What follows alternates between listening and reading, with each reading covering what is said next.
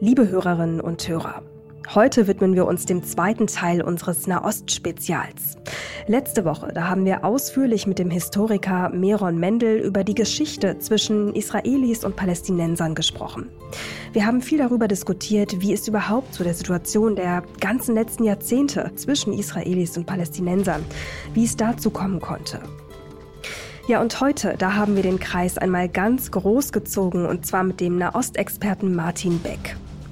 Und mit Herrn Beck haben wir ein sehr, sehr langes Gespräch, das längste überhaupt in diesem Podcast geführt, um die ganze Region einmal etwas besser zu verstehen. Konkret haben wir erstmal ganz genau darauf geschaut, welche arabischen Länder positionieren sich im aktuellen Nahostkonflikt eigentlich an welcher Seite. Welche enthalten sich aber auch. Dann sind wir eine Ebene weiter hinausgegangen. Also welche Konflikte haben arabische Länder eigentlich auch untereinander? Und letzten Endes haben wir den Kreis ganz groß gezogen und geschaut, welche Interessen China, die USA und auch Europa im Nahen Osten haben. Ein sehr, sehr spannendes, kompliziertes und langes Gespräch, in das es sich auf jeden Fall lohnt, hineinzuhören. Eins ist ganz sicher, bei dieser Folge werden Sie unglaublich viel über den Nahen Osten lernen. Und in diesem Sinne, hallo zusammen hier bei Wirtschaft Welt und Weit. In diesem Podcast sprechen wir darüber, wie sich die Welt seit dem Ukraine-Krieg strategisch neu aufstellt. Welche wirtschaftlichen Bündnisse drohen endgültig zu zerbrechen? Wo entstehen vielleicht auch ganz neue Allianzen? Und was heißt all das für uns und unsere Wirtschaft in Deutschland? Dazu sprechen wir jede Woche Donnerstag mit Menschen, die sich auskennen. In der heutigen Folge geht es noch einmal um den Nahen Osten und darum, die gesamte Region geopolitisch einzuordnen. Ich bin Mary Abdelaziz Ditzo, Journalistin und Leiterin für den Bereich Wirtschaft und Innovation bei NTV. Heute ist Donnerstag, der 26. Oktober.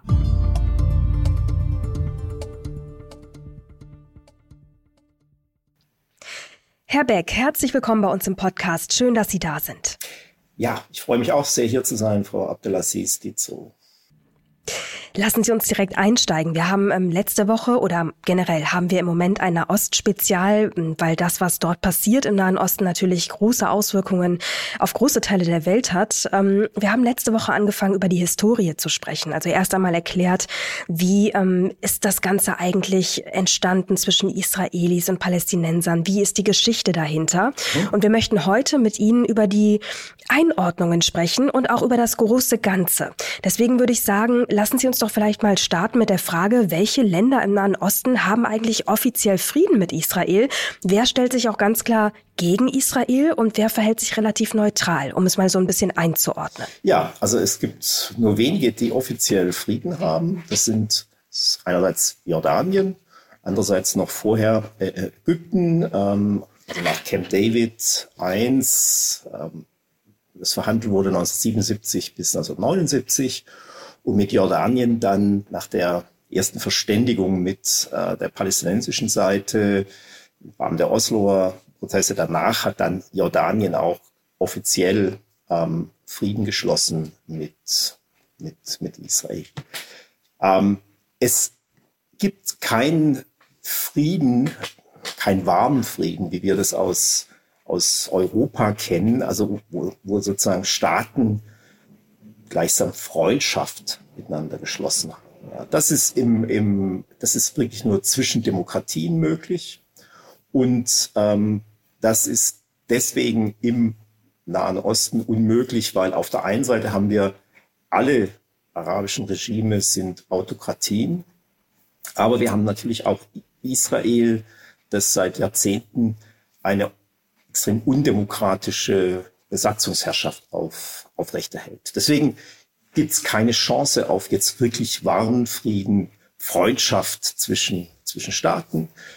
Aber es gibt durchaus sozusagen manche Akteure, mit denen Israel gute Beziehungen hat. Ja. Ägypten, Jordanien zuvörderst. Es gibt aber auch einige Feinde Israels. Und zwar hier sind die, die mit Abstand wichtigsten, neben der Hamas natürlich, ähm, die Hisbollah, die ihre Militärkapazitäten im Süden des Libanon hat und, und natürlich Iran, als das, das, das Regime im Iran, das sich die äh, palästinensische Sache auf die Fahne geschrieben hat. Hm. Ähm, aber wenn wir auf Länderebene bleiben, Sie haben den Iran gerade genannt. Wie schaut es mit Syrien aus? Ja, Syrien spielt im Augenblick keine, keine große Rolle, ja, weil, weil Syrien ist, ist, ähm, ist im Bürgerkrieg immer noch im Bürgerkrieg versunken und ähm, ein bisschen ein Schlachtfeld geworden zwischen, zwischen also Israel fährt regelmäßig Angriffe, ähm, vor allem auch auf Stellungen der Hisbollah, weil, weil die Hisbollah auch das syrische Regime unterstützt. Allerdings im Moment, also jetzt in diesem Krieg zwischen Hamas und, und, und Israel, spielt Syrien keine große Rolle. Und es, es wird auch nicht erwartet, ja, dass es eine große Rolle spielt. Also was in aller Munde ist, ist, ist eben die, die Gefahr ähm, eines, eines, einer weiteren Front im Norden Israels, nämlich zwischen Hezbollah und, und Israel. Hm. Ähm, nun wissen wir auch, dass die Hisbollah ähm, wesentlich stärker aufgestellt ist als die Hamas. Können Sie da einmal einordnen, ähm, wie können wir uns das vorstellen, die, die Hisbollah im Vergleich oder vielleicht in Verbindung zu ihrem Land, zum Iran oder auch, wie Sie gerade schon beschrieben haben, der Einfluss der Hisbollah auch in anderen arabischen Ländern. Wie gestaltet sich das aus? Ja, also erstmal aus, aus israelischer Sicht ähm, positiv ist, dass die Hisbollah sehr umstritten ist innerhalb der arabischen Welt. Man kann sogar das noch pointierter ausdrücken. Also die, die, die Hisbollah ist auf der Terrorliste auch Saudi-Arabiens und sogar der Arabischen Liga, initiiert von, von Saudi-Arabien. Das heißt, dass ähm, Israel über diese Feindschaft mit der Hisbollah auch noch sozusagen indirekt über das Prinzip der, der, der Feind meines Feindes ist mein Freund, ja, sozusagen auch noch gute Beziehungen mit Saudi-Arabien hat, einer anderen wesentlich bedeutenden Regionalmacht. Und insofern ähm, ist, ist, ähm, ist das erstmal, ist das erstmal positiv. Jetzt ist Hisbollah aber in der Tat, wie Sie gesagt haben, ein völlig anderer Gegner Israels, sehr viel besser organisiert, ja, auch, auch politisch sehr viel ausdifferenzierter. Hezbollah ist ja, das, das vergessen wir oft, ist ja nicht nur ähm, ein, ein, sehr potenter militärischer Akteur, sondern, sondern eben auch Teil des politischen Elitenkartells im Libanon. Es ist keinesfalls jetzt irgendwie ein, eine, also wie Hamas jetzt eine, eine ziemlich isolierte, militante Gruppe, Terrorgruppe, sondern, sondern ist auch fest etabliert im politischen System in, im Libanon. Sie haben eben ja auch angesprochen, dass ähm, Saudi-Arabien unter anderem die Hisbollah auf ihrer schwarzen Liste sozusagen stehen hat, was wahrscheinlich auch daran liegt, dazu kommen wir gleich, dass ja auch ähm, Saudi-Arabien und Iran überhaupt keine guten Beziehungen zueinander haben. Ähm, Schiiten gegen Sunniten, auch da bestehen ja Rivalitäten. Ähm, jetzt haben sich beide Länder angenähert, aber dazu kommen wir gleich. Nur nochmal der Blick auf Saudi-Arabien. Es gab ja ähm, Annäherungen, Annäherungen zwischen ähm, Israel und Saudi-Arabien. Es war sogar äh, auf einem Gipfeltreffen in New York der Vereinten Nationen die Rede von einem baldigen Friedensvertrag. Äh, da, da war schon ja große Euphorie in Teilen, die sich verbreitet hat. Das ist jetzt nun alles dahin. Vielleicht können Sie uns das nochmal einordnen. Wie genau positioniert sich Saudi-Arabien jetzt? Es gab tatsächlich auch so eine Annäherung zwischen Saudi-Arabien und Iran. Ähm, das zeigt auch, dass es letztlich sehr wenig mit, mit, ähm, mit diesem Schisma zwischen Shia und Sunni zu tun hat, sondern das, das ist ähm, vor allem machtpolitisch, ja, regional. Es geht um regionale Vormachtstellung. Und es geht hier auch sehr häufig um, um ähm, Konstruktion von Sicherheitsbedrohungen. Aber zurück zu dem, zu der Frage, also der Annäherung, ähm, die, die in der Tat äh, sehr weit fortgeschritten schien, ähm, zwischen Saudi-Arabien und, und Israel, ähm, die auch, also die, die massiv unterstützt wurde von, von amerikanischer Seite. Ähm, hier ist, also will Biden in die, in die Fußstapfen von Trump ähm, gestoßen, weil es, ist, es war ja Trump, äh, der, also der die ersten diese sogenannten Abrahamic Accords ähm, Vielleicht können Sie noch mal zwei Sätze zur Erklärung der Abraham Accords sagen. Ja, also das waren, also die Abraham Accords ähm, sind Friedensverträge zwischen den, zwischen ähm, Israel auf der einen Seite und Bahrain und den Vereinigten Arabischen Emiraten auf der anderen Seite. Das war über Jahrzehnte undenkbar, dass die, dass, dass die arabischen Golfstaaten offizielle Beziehungen zu, zu Israel aufnehmen. Allerdings war auch sofort klar, dass natürlich der, der, der wichtigste Spieler im arabischen Golf, Saudi-Arabien, natürlich hat, hat, hat Saudi-Arabien das, das hinter den Kulissen gut geheißen, aber sie waren eben selber noch nicht, noch nicht mit dabei.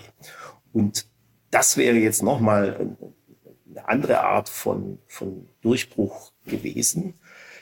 Das ist jetzt erstmal zum, also zu einem Stillstand gekommen, zu einem Erliegen gekommen. Ich muss erstmal auch, auch noch sagen, also es gab gar keine direkten Verhandlungen zwischen Saudi-Arabien und Israel, sondern die Verhandlungen liefen im Wesentlichen über die, die USA. Saudi-Arabien hat vor allem auch noch einige Forderungen gestellt, zum Beispiel Erleichterungen ähm, bei den Palästinensern, also für die Palästinenser. Also das heißt, Israel wäre da gefordert gewesen, ähm, hier, hier Konzessionen zu machen an die, an die, an die Palästinenserinnen. Und ähm, Saudi-Arabien wollte auch Sicherheitsgarantien von den, von den USA. Das war, war alles noch unklar, ob das, ob das alles so durchgeht. Aber es bestand ja große Hoffnung. Jetzt natürlich mit, den, mit dem Krieg zwischen Hamas und, und Israel hat Saudi-Arabien sich da erstmal zurückgezogen. Mhm. Die grundlegenden Interessen Saudi-Arabiens an einem ähm, Frieden mit, mit ähm, Israel, ne, guten Beziehung mit Israel, die sind allerdings intakt. Ja, der, der, das Hauptinteresse Saudi-Arabiens ist, ist eigentlich nicht sicherheitspolitischer Art, sondern, sondern ganz klar ökonomischer Art. Saudi-Arabien steht unter großem Druck, sich ökonomisch anzupassen, nachdem 2014 die Ölpreise gesunken sind und ähm, Saudi-Arabien hat ein großes Interesse daran, äh, sich mit der, mit der israelischen Hightech-Industrie ähm, zu, zu verknüpfen und auch hm. offiziell und sich da nicht stören zu lassen von, von der Nichtexistenz äh, diplomatischer Beziehungen. Verstehe. Also das heißt, da laufen ökonomische Interessen ähm, mit einer, ähm, ich sag mal, Solidarität gegenüber den Palästinensern, auch bedingt aus der Historie der arabischen Bevölkerung, läuft im Moment so ein bisschen gegeneinander. Das ist ja auch in vielen Ländern gerade der Fall, in vielen arabischen Ländern, wo ähm, ja eben die Bevölkerungen auf die Straße gehen, demonstrieren für die Palästinenser und die Regierungen ähm, auf anderer Ebene, ökonomischer Art, geopolitischer Art, andere Ziele verfolgen in Teilen. Wie schaut es bei Katar aus? Wie positioniert sich Katar?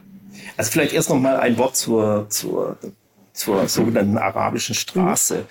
Also ich glaube nicht, dass, dass ich ähm, auto, also so extrem autoritäre Herrscher jetzt wie äh, Mohammed bin Salman, der Kronprinz, der de facto Herrscher von, von Saudi-Arabien, davon wirklich ähm, beeindrucken lassen. Da Saudi-Arabien hat in den letzten Jahren eine, starke Zentralisierung der, der Herrschaft ähm, durchgemacht. Mohammed Salman ist sozusagen der Einzige, der, der wirklich Entscheidungen trifft. Das war mal anders in Saudi-Arabien.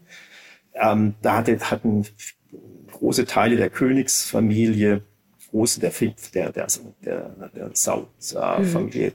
Einfluss, massiv, also starken Einfluss auf Entscheidungsfindung. Und da kamen auch immer wieder welche rein, die wirklich interessiert waren an den, der, an der palästinensischen Frage. Das ist bei Mohammed bin Salman nicht der Fall. Aber er, er muss sozusagen schon auch natürlich geostrategisch denken. Ähm, er, er hat einen Anspruch, eigentlich die führende arabische Regionalmacht zu sein. Und dabei muss er natürlich dann auch ähm, sozusagen sich koordinieren mit anderen ähm, arabischen Staaten, um so eine gewisse Legitimität zu mhm. haben mhm. als, als, als regionale Führungsmacht. Und, und da spielt die Palästinenser palästinensische Frage instrumentell eine Rolle. Und ähm, ja, zu Ihrer Frage zu, zu Katar. Katar ist, ist, ist im Augenblick, ähm, deswegen bin ich sehr dankbar für diese Frage, tatsächlich ein, ein häufig unterschätzter Akteur, der mhm. aber ganz wichtig ist. Eigentlich der einzige arabische Akteur, der, der gerade in der, in der Lage ist, tatsächlich ähm, konstruktive Vermittlungsverhandlungen. Weil er Einfluss hat auf beide Seiten. Weil, weil Katar sozusagen hat, hat Einfluss natürlich auf die Hamas ähm, und aber auch gute Beziehungen mit Israel. Also oft wird es wird es äh, so dargestellt, ähm, Katar ist unterstützt die Hamas und das ist sozusagen also unterstützt eine Terrororganisation. Das aber ist nicht der Fall. Das, das geht ziemlich an der das geht ziemlich an der Realität vorbei, ja. Hm. Ähm, weil das war also Israel hat in den letzten Jahren ganz stark darauf gedrungen sogar, dass Katar die, die Hamas unterstützt, weil die, weil Israel selbst sozusagen kaum Kanäle hatte zur Hamas. Und ähm, hier sozusagen, und, und Hamas ja sozusagen scheinbar, das ist natürlich vorbei seit, seit dem 7. Oktober, ja. Aber bis dahin ja auch ähm, die, diese, die, die, Herrschaft, die Herrschaft im, im Gazastreifen aufrechterhalten hat. Und das ist für, war für Israel sehr wichtig. Das heißt, Katar, Katar hat durchaus in Kooperation mit, mit, nicht nur mit Billigung, sondern mit aktiver Billigung äh, von Israel ähm, diese Beziehung zu, zu Katar gepflegt. Und die sind jetzt auch, ja, die haben ja schon, schon eine, also in diesen Zeiten haben wir sehr wenig äh, positive Entwicklungen, aber eine ist sicherlich, dass, dass, dass immerhin zwei amerikanische Geiseln ähm, durch die Vermittlung Katars ähm, freigekommen. Aber das ist ja ein ganz, ganz spannender Punkt. Was Sie gerade sagen, ist genau das Gegenteil von dem, was in den letzten Tagen und Wochen ähm, überall zu lesen ist. Ne? Also man, Sie haben ja durchaus recht, indem Sie sagen, na ja, im Moment wird so dargestellt, als ob Katar ähm, die Hamas unterstützt und äh, mit ganz vielen Milliarden Geldern unterstützt, die letzten Jahre auch schon. Äh, Katar selbst hat das ja auch dementiert vor ein paar Tagen. Ähm, vielleicht können Sie uns das noch mal ein bisschen genauer erklären. Inwiefern ist Israel daran interessiert oder war daran interessiert, dass Katar die Hamas unterstützt? Also der Gazastreifen ist ja schon seit, ähm, seit 2007 ähm, einer, einer, einer völligen Blockade, unterliegt einer völligen Blockade. Ähm, das heißt, es gibt keine Möglichkeit ähm, für, für die, es gibt keinen freien Warenfluss. Ja. Die und es gibt auch keinen kein freien ähm, Fluss von, von Menschen. Also mit, mit Israel kontrolliert in Kooperation übrigens mit, mit Ägypten, da müssen wir auch noch zu sprechen, auf das müssen wir auch noch zu sprechen kommen, den Zugang zum Gazastreifen zu Wasser, zu Land und zu Luft. Und ähm, es, also die, der, der, der Warenfluss ist, ist extrem eingeschränkt. Die die, Ökono die ökonomische Lage im, im, im Gazastreifen ist aufgrund dessen, dass es hier kaum kaum äh, ökonomische Austauschprozesse gibt, regulärer Art. Hm. Es ist dann nieder, es gibt extreme Armut und so weiter. Und das, also der, der, der Gazastreifen war, ist schon seit Jahren und dessen ein, ein, ein sozioökonomisches Pulverfass. Und hier hat, hat Katar sozusagen ähm, Milderung verschafft. Ja, und das war durchaus im Interesse, in, im, im Interesse Israels. Es ist natürlich ähm, jetzt eine, eine völlig andere Situation, ja, eine völlig andere Situation in dem Sinne, dass, dass mit dem 7. Oktober, also bis zum 7. Oktober gab es ja immer diese, diese Ceasefires, also sagen wir, Waffenstillstands, äh, Waffenstillstandssituationen.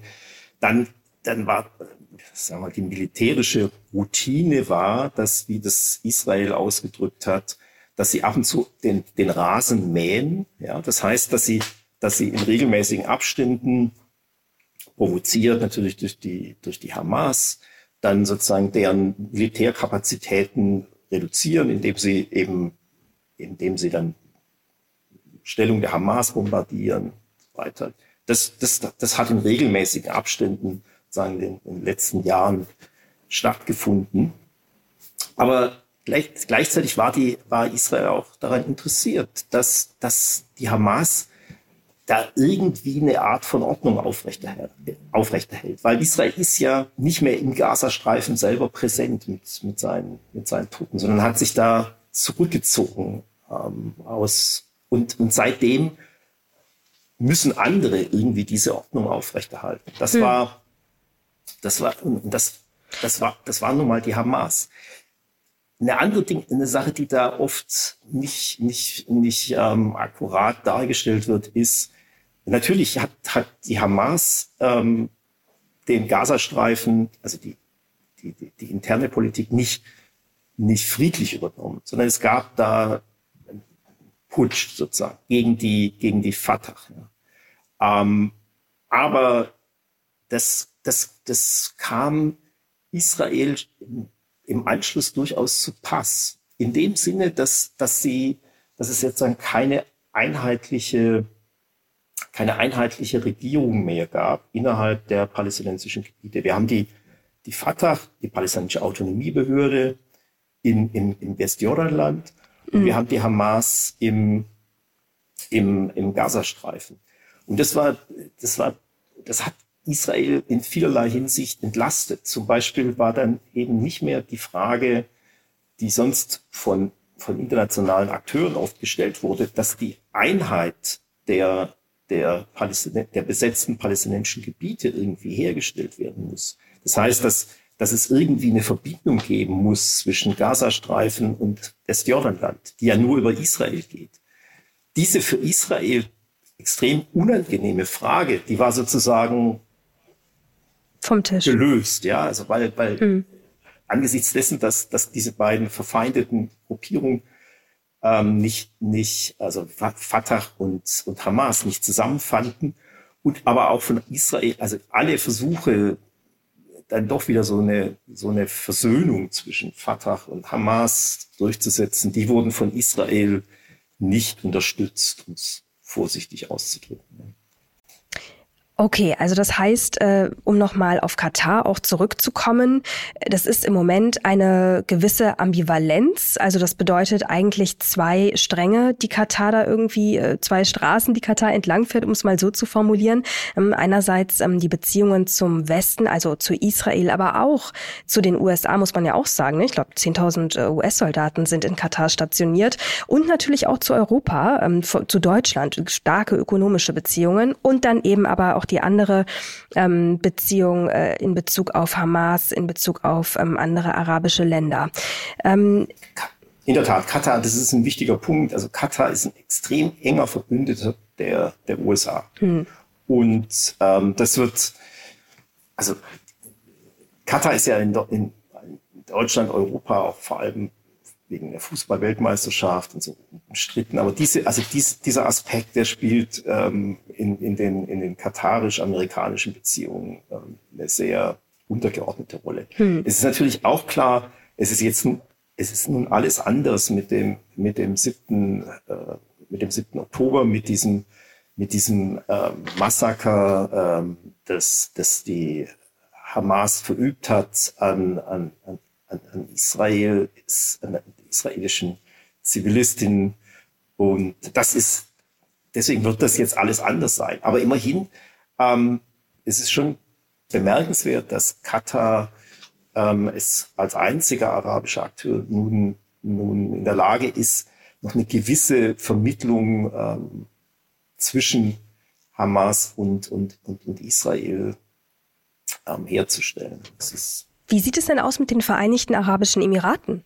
Ja, also die Vereinigten, Emirat, äh, Emirat, äh, Vereinigten Arabischen Emiraten spielen ja im Augenblick auch eine, eine, eine geringere Rolle. Das hat auch geostrategische Gründe. Mhm. Ja, vorhin ja schon angedeutet, dass, dass, dass wir auf jeden Fall auch den Blick auf Ägypten werfen müssen. Ähm, also Ägypten und Jordanien, das sind die beiden, die beiden, ähm, zwei, die zwei strategisch wichtigsten Grenzen, die, die Israel, die Israel hat und also mit arabischen Nachbarn. Und hier ähm, Jordanien, schon erwähnt, das ist, das ist sozusagen, da, da gibt es schon eine, eine sehr lange Tradition, die längste Tradition äh, eines arabischen Akteurs in Kooperation mit, mit Israel. Das hat schon begonnen ähm, unter König Abdallah I. noch vor Staatsgründung Israels. Und das ist 1994 dann auch noch formalisiert worden. Also da hat Israel tatsächlich eine starke Tradition guter Beziehung mit einem, mit einem ganz wichtigen Akteur, weil hier, weil hier eine, eine sehr lange Grenze Israels ähm, verläuft. Wobei, wenn wir dann ganz kurz bei Jordanien einmal bleiben, ne, da kippt ja gerade die Stimmung. Ne? Also ge gefühlt von den Bildern, die man sieht, ist halb Jordanien auf der Straße. Ist natürlich klar eine große Verwurzelung.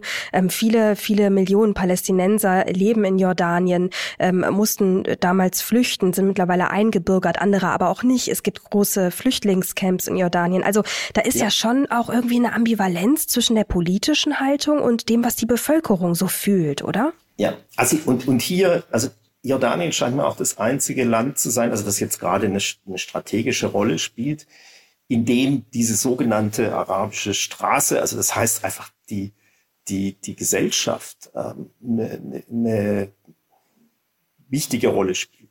Das hängt, das hängt zum einen hängt es damit zusammen, dass, dass einfach die, die, die Mehrheit der, der Jordanierinnen ähm, palästinensische pa Palästinenserinnen sind. Ja, das sind, das sind ähm, Flüchtlinge deren Nachkommen ähm, des, des ersten israelisch-arabischen Krieges und auch das jordanische Regime. Es ist auch ein autoritäres Regime, keine Frage, aber es ist sehr viel liberaler und weniger repressiv und weniger, ähm, also weniger autokratisch als, als jetzt das, als die Regime in, in, in Ägypten und auch in Saudi-Arabien. Und damit ist, also ich sagte ja, Mohammed bin Salman trifft seine Entscheidung nicht auf, aufgrund irgendwelcher Demonstrationen irgendwelcher Palästinenserinnen. Das ist, das, das ist für den nicht entscheidend. Es ist auch für die anderen ähm, sehr autokratisch autokratischen Regime. Dazu zählt natürlich auch, zählen auch die Vereinigten Arabischen Emirate nicht besonders, äh, das, das, das ist nicht entscheidend.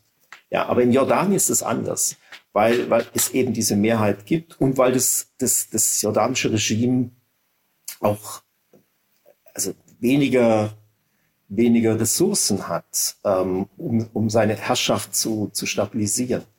Und damit, also weniger deutsch gesagt weniger Erdöl. Ähm, mhm. Und da, damit, damit in einem stärkeren Maße ähm, auch darauf angewiesen ist, Legitimation ähm, im, im nicht materiellen Bereich bei der eigenen Bevölkerung zu bekommen. Und hier ähm, ja, mu muss sozusagen äh, der, der König irgendwie ähm, reagieren.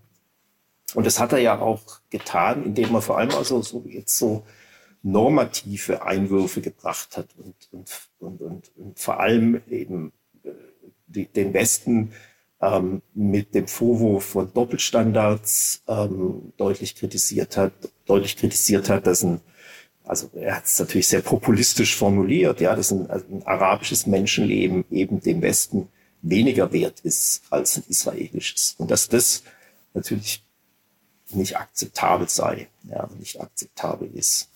Hm. Ja, das stimmt. Das hat er auf der ähm, ägyptischen Konferenz vor wenigen Tagen hat er das zum Ausdruck gebracht. Ähm, und damit wären wir dann eigentlich auch bei Ägypten. Sie haben es ja selber auch schon ein paar Mal angesprochen. Wie unterscheidet sich denn, um da mal ähm, besser durchzublicken, wie unterscheidet sich Ägyptens Haltung dann vielleicht auch von der jordanischen? Also da ist der der der Herrscher Ägyptens Sisi ist sehr viel auch, also es ist ein sehr viel repressiveres Regime.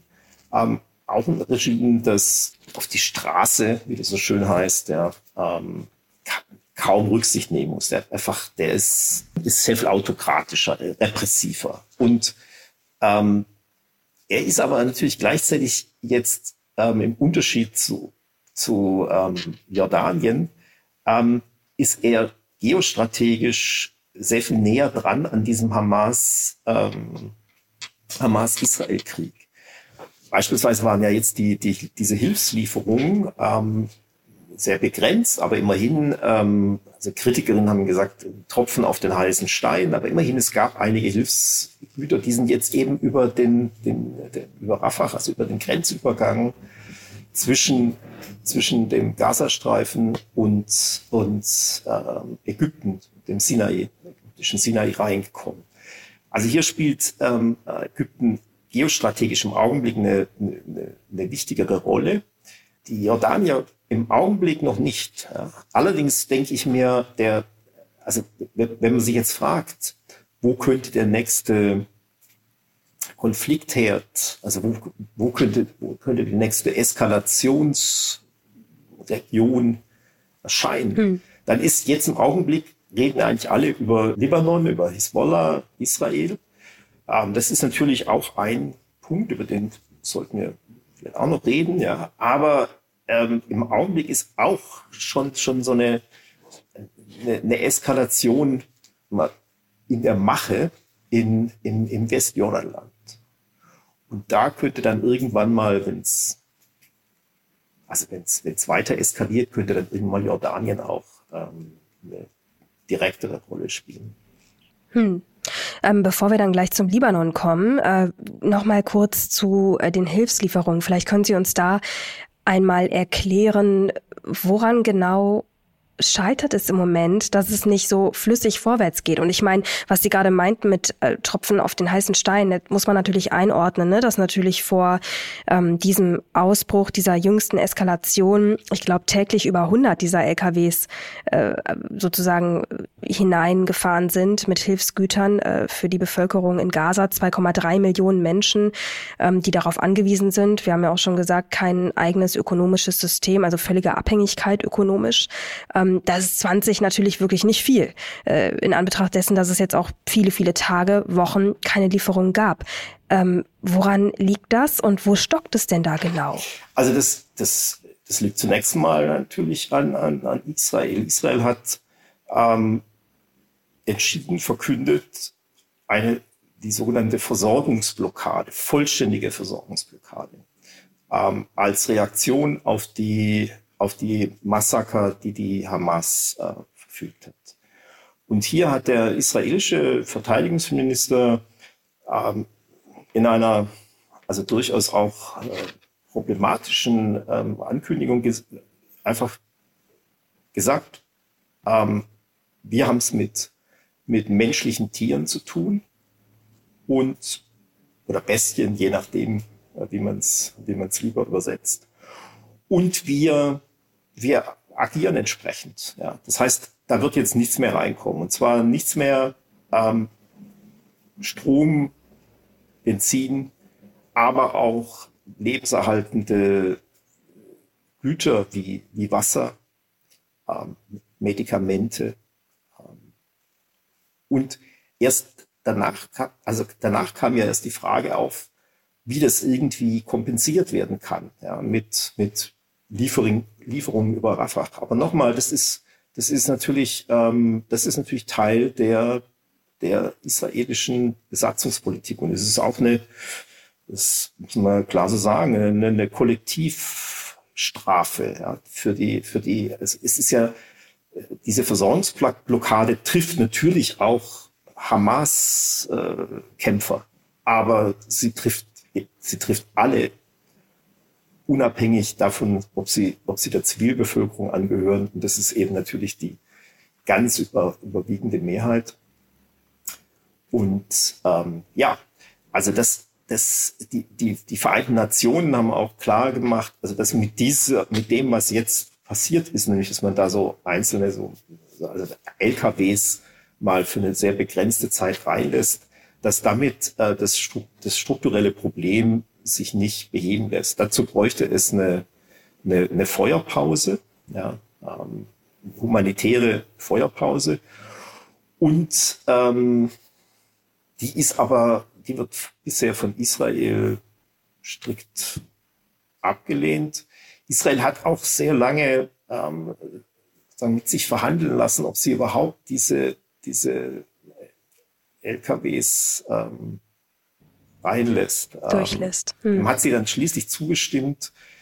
Aber ähm, das ist alles, also es, es gibt da, wir sind da weit entfernt von irgendeiner befriedigenden strukturellen Lösung, die für die palästinensische Zivilbevölkerung, deren Leid und das Leiden dieser palästinensischen Zivilbevölkerung steht, steht außer Frage. Da, da muss man nur einen Blick auf die, die also wir haben jetzt inzwischen wohl die Grenze von 5000 ähm, Menschen, äh, die gestorben sind auf palästinensischer Seite. Erreicht. Stand heute, muss man dazu Wochen. einmal sagen, heute ist Montag, das, ist, das Interview das wird am Donnerstag ausgestrahlt, genau. Ja. Ja, und das ist eine, das ist natürlich eine, eine, also wenn man das vergleicht mit dem, mit dem letzten, letzten Krieg ähm, im Gazastreifen 2008, 2009, dann ist das, ist das eine, eine, eine exorbitante Steigerung, also pro, pro Tag sozusagen im Kopf der, der Bevölkerung gemessen, der, der, der, die, die Todesrate unter, unter Zivilisten. Ja, ähm, ich finde ehrlich gesagt gar keine Worte. Es ist ganz schrecklich, was dort passiert. Ähm, bevor wir weitermachen auf der Landkarte und dann wirklich zum Libanon kommen, hätte ich dann doch noch mal eine Frage, weil Sie ja sich ganz viel und schon ganz lange auch mit der Region beschäftigen. Glauben Sie denn, der Weg, den Israel gerade geht, verbunden auch mit den Blockaden von, also dem Verwehren von Wasser und Nahrung, Elektrizität und so weiter und dem dauerhaften Bombardement, eventuell sogar noch einer Bodenoffensive sollte sie kommen. Lässt sich die Hamas so auslöschen oder ähm, wächst sozusagen auch nicht dadurch noch der, der Groll äh, und auch die Sympathie eventuell in manchen arabischen Ländern gegenüber oder für die Hamas aufgrund dessen, was Israel, also oder anders gefragt, schafft sich Israel noch mehr Feinde damit? Kann das, kann diese Strategie, die gerade gefahren wird, wirklich aufgehen? Also die, die, sicherlich ist Israel äh, in der Lage, die, die militärischen Strukturen im Gazastreifen äh, zu liquidieren. Ja, das, das ist keine Frage. Das, das bedeutet natürlich, also die, ein Großteil der Führung äh, der Hamas ist ja, ist, ist ja im Ausland. Ähm, also nicht im Gazastreifen. Ähm, aber in der Tat, also die Frage, die, die sich eigentlich stellt, ist, was, was passiert denn danach? Und hier, also hier ist sehr bemerkenswert, dass, dass Präsident, äh, US-Präsident Biden ähm, da kritische Fragen gestellt hat, beziehungsweise auch durchaus in so einer, mit so einer begrenzten, begrenzten Selbstkritik, aber immerhin gesagt hat, also dieser Vergleich, hat diesen Vergleich, der, der inzwischen ähm, gang und gäbe ist, ja, herangezogen zwischen, zwischen diesem Massaker der, der Hamas ähm, hm, in Israel 9 und 9-11 in, in, in, in den USA. Und er hat diesen Vergleich herangezogen und gesagt, also wir haben da natürlich ähm, massiv reagiert und legitim massiv reagiert. Aber wir haben auch, wir haben einiges erreicht. Wir haben Gerechtigkeit erreicht, wie er, glaube ich, sagte. Aber, aber wir haben auch Fehler gemacht. Er hat diese Fehler nicht spezifiziert. Aber aus dem Kontext kann man sagen, der, der Hauptfehler bestand darin, keinen Plan zu haben, was eigentlich passieren soll, nachdem man diese militärischen äh, Feinde sozusagen ausgeschaltet hat. Also da muss dann ja doch Politik her. Also die Menschen im Gazastreifen äh, werden, werden nicht einfach verschwinden. Und damit, ähm, die müssen irgendwie ja, es muss ja irgendeine eine politische, eine politische Herrschaft wieder, wieder etabliert werden. Und da ist dann ein Zurück zu dem alten System schwer denkbar. Es ist aber auch, ähm, also es gibt natürlich Grenzen des, des, des Erträglichen, also ethnische Säuberung. Also viele arabische Kommentatoren, die, die, die sagen ja jetzt, also die sagen jetzt schon, das ist, das läuft auf ethnische Säuberung hinaus. Das, das, das ist etwas, was man natürlich überhaupt nicht ähm, im Augenblick beurteilen kann. Aber die, die, also was das reflektiert, dieser, dieser natürlich ungeheuerliche Vorwurf, ja, ist, dass, dass es tatsächlich, dass, dass man keine Lösung, also man sieht keine Lösung. Man, und, und bisher hat sich Israel sie haben sich jetzt inzwischen geäußert, was ihre Kriegsziele angeht, aber das zieht sich alles darauf, eben so viel Infrastruktur der, der Hamas zu vernichten wie möglich, so viele Hamas ähm, äh, militante Terroristen zu töten. Ähm, aber es, Naja, aber wenn Sie, aber wenn Sie doch eben gesagt haben, dass ein Großteil der Hamas ähm, äh, gar nicht im Gazastreifen sitzt, also, also der politischen kann Führung, ja die Theorie ja, auf Dauer ist, gar ist, nicht. Ich meine, ja. Sie, also nochmal, die natürlich kann Israel äh, die, also die militanten, also die die militärische Struktur im Gazastreifen, Hm. die kann sie ja, sicherlich restlos eliminieren. Ja, das das ist natürlich natürlich wird sie da auch ein, ein Blutzoll, also da muss die Armee auch, auch natürlich, äh, das, ist, das wird kein, das wird schon, das wird schon massiv. Also das, die, es gibt auch manche Beobachterinnen, die sagen, also das ist, das ist, das ist genau das, was die Hamas wollte, nämlich, also gegen, gegen diese, gegen diese Luftbombardements hat, hat die Hamas ja überhaupt keine Chance. Ja, das, das, die haben ja keine Flugabwehr, keiner Form. Da heißt, das heißt, da, ja, da, da können sie nichts machen. Wenn aber natürlich Bodentruppen einmarschieren, dann, wenn es zu einem Häuserkampf kommt, ich meine, dann, dann ist natürlich das, das israelische Militär auch überlegen, aber, aber sie haben sozusagen eine Chance, auch israelische Soldaten zu, zu, zu töten. Und ähm, das ist, also insofern äh, gibt es manche, die, die sagen, also das ist eigentlich das, was die Hamas will. Aber natürlich gleichzeitig muss man auch sehen, das ist wohl im Augenblick auch das, was, was Israel will. Ja. Also nämlich, nämlich diese Bodenoffensive durchführen, die, die, so, so eine Art von Zeitenwende zu dokumentieren, dass das, was da passiert ist am, am, am, am 7. Oktober, dass das, dass das sich unter keinen Umständen wiederholen darf, dass das, dass das einfach, dass, das, da, da, da gibt es keine Möglichkeit mehr zur, ich, ich sage es in Anführungszeichen, zur Routine des, des, des Rasenmähens äh, mhm. wieder überzugehen. Mhm. Aber ja. wie gesagt, das, das Hauptproblem ist wirklich, äh, was, was passiert, was passiert danach? Ja. Ja, also Zwei-Staaten-Lösung ist ja immer wieder im Gespräch. Hat die noch eine Chance? Nee. Also da, die, die hatte schon vorher eigentlich keine Chancen mehr. Das liegt vor allem, das liegt vor allem auch, ähm, also es liegt weniger am, am, am Gazastreifen. Da hat sich ja Israel, also hat seine Siedlungen alle, alle abgebaut. Aber in, im Westjordanland äh, ist es zu einer regelrechten äh, Koloni Kolonialisierung gekommen. Ja. Ähm, Hunderttausende von Siedlern, ähm, nicht nur in Ostjerusalem, das Israel ja annektiert hat, sondern auch im Westjordanland. Und, und es gibt eigentlich kaum mehr jemand, der, der, der behauptet, dass, das, dass, dass, dass es diese Möglichkeit noch gibt. Also da, da müsste eine völlige da müsste dann wirklich eine Zeitenwende in Israel äh, passieren. Das sehe ich nicht auch, also selbst wenn jetzt, wenn jetzt Netanyahu abgewählt werden sollte, steht ja unter großem Druck.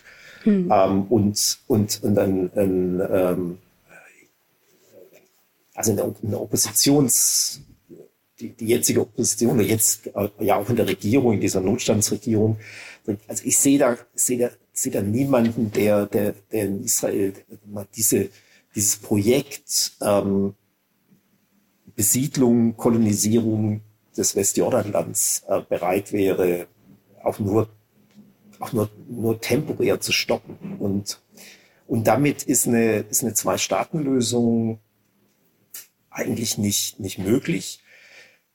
Ich sehe trotzdem auch, also es ist, es ist, es ist in einer gewissen Weise dennoch sinnvoll, daran, daran festzuhalten, also als, als ähm, externe Akteure, wie, wie jetzt zum Beispiel die, die EU oder die USA, weil, weil aber inzwischen ist es eigentlich nur noch eine Metapher, würde ich mal sagen, dafür, dass Israel irgendwelche Kompromisse eingehen muss. Aber ich sehe nicht, wie, wie, ähm, also wie, wie die jetzt konkret in absehbarer Zeit umgesetzt äh, werden, werden könnte.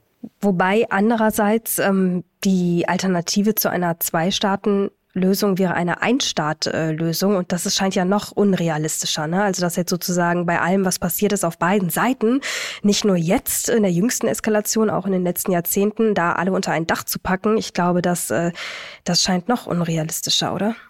Ja, also ein, ein, ein ähm, Kollege hat mal äh, die die, die Einstaatenlösung als, als normativ eigentlich beste zeichnet, ja, weil das wäre dann ein demokratischer Staat äh, für, für zwei Völker. Ähm, aber, aber das ist natürlich nicht machbar mit, mit ähm, also das ist für, aus, aus israelischer Sicht so viel schlechter, ähm, also weil sie dann ja sozusagen eine, eine, eine also 50 Prozent der Bevölkerung äh, zumindest sehr skeptisch gegenüber gegenüber der also der israelischen Tradition stehen würden. Ähm, das, warum sollte Israel sowas sowas akzeptieren? Ähm, gleichsam ohne Not, ja. Ähm, es ist ja so, dass also Israel im Grunde mit dem Status quo ähm, gut leben kann. Also mit, mit einer endlosen Besatzung. Wie ist denn aktuell der Status quo im Sinne von, wo ist denn eigentlich die Grenze von Israel? Also die Grenzen, die wir anerkennen, die wir Europäer und so weiter anerkennen, sind, das sind die Grenzen von, von 1948, 49. Das heißt, ähm, das ist Israel ähm, ohne die besetzten Gebiete. Das heißt, ohne, ohne Gazastreifen, ohne Westjordanland, aber auch ohne hm. Ostjerusalem. Ostjerusalem ist besetzt, auch von, von, von Israel, nach israelischem Selbstverständnis ähm, annektiert, integraler Bestandteil der ewigen, unteilbaren Hauptstadt Israels. Aber und, sagen wir jetzt, unsere Botschaften sind ja alle in Tel Aviv. Ähm, weil wir eben nicht anerkennen, dass, dass, dass Jerusalem, also das Ostjerusalem, Teil von Israel ist. Hm. Aber jetzt, Sie haben ja gerade gesagt, also die Grenzen, die wir anerkennen, 48, 49, aber Sie haben ja auch eben über die ähm, Besatzung gesprochen, über den fortlaufenden Siedlungsbau. Ähm, wo ist denn da laut israelischer Sicht Schluss? Also wo sind denn dann laut, äh, sagen wir mal, der ähm, Sicht der israelischen aktuellen Regierung die Grenzen Israels? Also da hat sich Israel, legt sich da nicht so, legt sich da nicht so fest. Ähm, natürlich das Programm Netanyahus, aber eher getrieben von, von seinen, von seinen ähm, rechten rechtsextremen, äh, muss man da sagen, rechtsextremen Koalitionspartnern ist tatsächlich auch, die, auch das Westjordanland zu, zu annektieren. Ähm, Netanyahu hat daran eigentlich kein äh, genuines Interesse gehabt, weil es, also Netanyahu hat es, ich rede jetzt immer bis zum 7. Oktober eigentlich, das aus seiner Sicht mhm. perfekte rausgeholt. Nämlich, er konnte, er konnte ähm, sozusagen eine de facto Herrschaft also der, der, das Westjordanland ist faktisch Teil des, des israelischen Herrschaftsverbandes. Aber er hat sich sozusagen nicht die Probleme eingehandelt, die er haben würde mit der internationalen Gemeinschaft, wenn er das annektieren würde, weil das wäre natürlich völkerrechtswidrig. Ja. Also schon die Siedlung Europa, also EU, aber auch USA, also sehen ja die, die Siedlung, alle Siedlungen als als völkerrechtswidrig an. Ja. Und wenn jetzt, wenn jetzt Netanyahu sagen würde, also wir annektieren das jetzt unter der, das, das, das würde, würde, würde ihm Probleme verschaffen, sagen wir mal, diplomatische Probleme. Und, und er hat es bisher ja geschafft, ähm, also faktisch das Staatsgebiet Israels auszuweiten, auch auf das Westjordanland, ohne eben eben auch die, die, die, die ähm, ohne eben annektieren zu müssen. Das schien alles, bis zum 7. Oktober schien das alles so, eigentlich die beste aller möglichen Welten. Ja. Das ist jetzt Aber da nochmal die Zwischenfrage, wo ist denn jetzt der Unterschied? Also Sie sagen ähm, nicht, annek also ist sozusagen Netanyahu hat äh, das Westjordanland oder Teile, die jetzt besiedelt sind von Israel, ähm, nicht annektieren müssen. Aber wo ist denn der Unterschied zwischen einer illegalen Besatzung und äh, also die ja von Dauer zu sein scheint. Ich meine, da es gibt ja Bilder und Reportagen dazu, ne, die ähm, wo irgendwie ganze Straßenautobahnen vierspurig gebaut werden, ganze Städte neu aufgezogen werden. Das ist ja jetzt nichts temporäres, ja. nehme ich mal an. Wo ist da der Unterschied zu einer Annexion? Naja, der, der Unterschied liegt, liegt genau darin, dass dass die dass die ähm, dass sich also man, man kann es vielleicht so sagen, äh, die, die in einer gewissen Weise haben wir bereits die Einstaatenlösung. Ja, wir haben ein, einen israelischen Staat, der herrscht über, über Ost, Ostjerusalem, also über die, über Israel Grenzen von 48, 49 plus die besetzten, die besetzten palästinensischen Gebiete. Er herrscht über diese, über diese, über all diese Gebiete, die, die, die Siedler haben, haben praktisch alle Rechte, die auch Staats, klar, die, die auch Staatsbürger haben in Israel ohne dass, dass sie aber den, Paläst den Besetz, also den, den Menschen, die unter Besatzung leben, nämlich den Palästinenserinnen, irgendwelche Mitwirkungsrechte zugestehen müssen. Ja. Das heißt, die haben kein Wahlrecht, die haben, die dürfen sich nicht frei organisieren, die haben überhaupt keine Partizipationsrechte. Und das ist für, für, also für Netanyahu, auch natürlich für andere Parteien eigentlich das, das, das, das Optimale, weil sie dadurch dadurch ähm, ja alle, alle Teile, äh, auf denen israelische Staatsbürgerinnen leben, und das sind eben, das sind eben äh, in den, in den, im Westjordanland sind das, sind es eben 700.000 noch was äh, Siedler, also inklusive Ostjerusalem. Und die, die können dann, die, können dann, die sind fest angebunden, auch ökonomisch die, Sie haben ja diese Autobahnen erwähnt, ja, das sind viele von den Siedlungen sind auch Schlafstätten, die, die dann die direkt verbunden dann mit den, mit den ökonomischen Zentren Israels. Das heißt, das, das ist eigentlich ein, also aus israelischer Sicht ein sehr schönes, sehr schönes System, äh, das, das aber, ja, das ihnen eben die Möglichkeit gibt, den Palästinenserinnen keine keinerlei demokratische Mitwirkungsrechte ähm, geben zu müssen. Gut, also das heißt, man hat es quasi nicht klar ausgesprochen und benannt, aber schon einfach, also quasi immer weiter gemacht bis heute und baut da sozusagen fleißig im Gebiet des anderen weiter. Und vertreibt genau. damit natürlich dann auch die Menschen, die in diesen Gebiet, Ge Gebieten leben.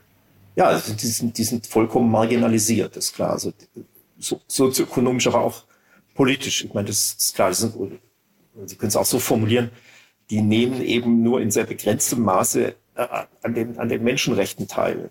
Also zu, zu den Menschenrechten gehört es ja auch, also politische Partizipation ist Teil der Menschenrechte. Das ist, das ist denen völlig verwehrt. Und das ist natürlich auch nochmal mal in extremer Form wird es, wird es in, im, im, im Gazastreifen deutlich. Gazastreifen hat, hat Israel ja selber keine Siedlung mehr aber sie haben sozusagen, sie kontrollieren den Zugang ähm, über, also zu Luft, zu Wasser und zu Boden. Und sie, sie haben dann, also die, die Menschenrechtsorganisationen ähm, haben, haben, haben das als das größte Freiluftgefängnis der Welt bezeichnet. Und diese Metapher, ähm, also die, die, die, ist ein bisschen, die ist natürlich ein bisschen sarkastisch, aber sie hat durchaus, sag mal, was, was Zutreffendes insofern, als, als sich die Menschen dort eben, also kürzlich eben, also es sind extreme Mobilitätsrestriktionen und sie haben eben keine politischen Mitwirkungsrechte. Also das, das, ähm, es gab Versuche durchaus friedlicher Demonstrationen 2018 ähm, im Gazastreifen und diese, die, die, die, die liefen aber völlig ins Leere also ein Problem für diese, für diese Demonstra Demonstrantin war, dass es überhaupt keine, also dass, dass die Weltöffentlichkeit das kaum zur Kenntnis genommen hat. Die, die konnten ja nicht sozusagen jetzt raus aus dem Gazastreifen. Äh, sie waren darauf angewiesen, dass natürlich so palästinensische Journalisten haben das abgedeckt, aber das hat in den westlichen Medien ähm, wenige interessiert. Ja. Da, da, muss man auch sagen, ja, also schon,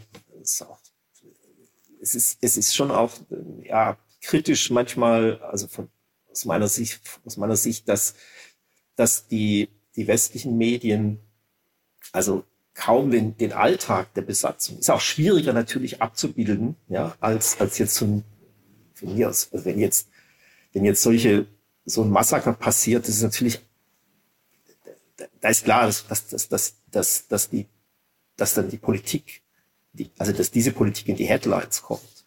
Während, während die, die, die, die alltägliche Besatzung, die, die ja auch dieses Jahr so schon, schon vor dem Oktober, ähm, also vor dem 7. Oktober, ähm, war, war also die, die, die, also der, der, die Todesrate von Zivilistinnen in, im äh, Westjordanland war, war sehr viel höher als in den, in den, in den letzten Jahren. Aber das ist, also das, das waren halt keine so spektakulären äh, Dinge. Und gut, und im Gazastreifen haben sie, haben sie, es wurde, wurde kaum abgedeckt ähm, und es, es verlief dann im wahrsten Sinn des Wortes im, im Sande und, und die Paläst und es wurden, wurden etliche Demonstranten einfach auch von Scharfschützen erschossen. Ja, das ist von israelischen Scharfschützen. Ja. Es, es, gibt einen Bericht von der, von, also von, von der UNO in Auftrag gegeben, der zu diesem Ergebnis kommt. Ja. Ähm, diese, also diese, diese, dieser Bericht ist, ist ähm, ja immerhin von der UNO ähm, veröffentlicht. Natürlich hat Israel eine, eine, eine andere Sichtweise darauf.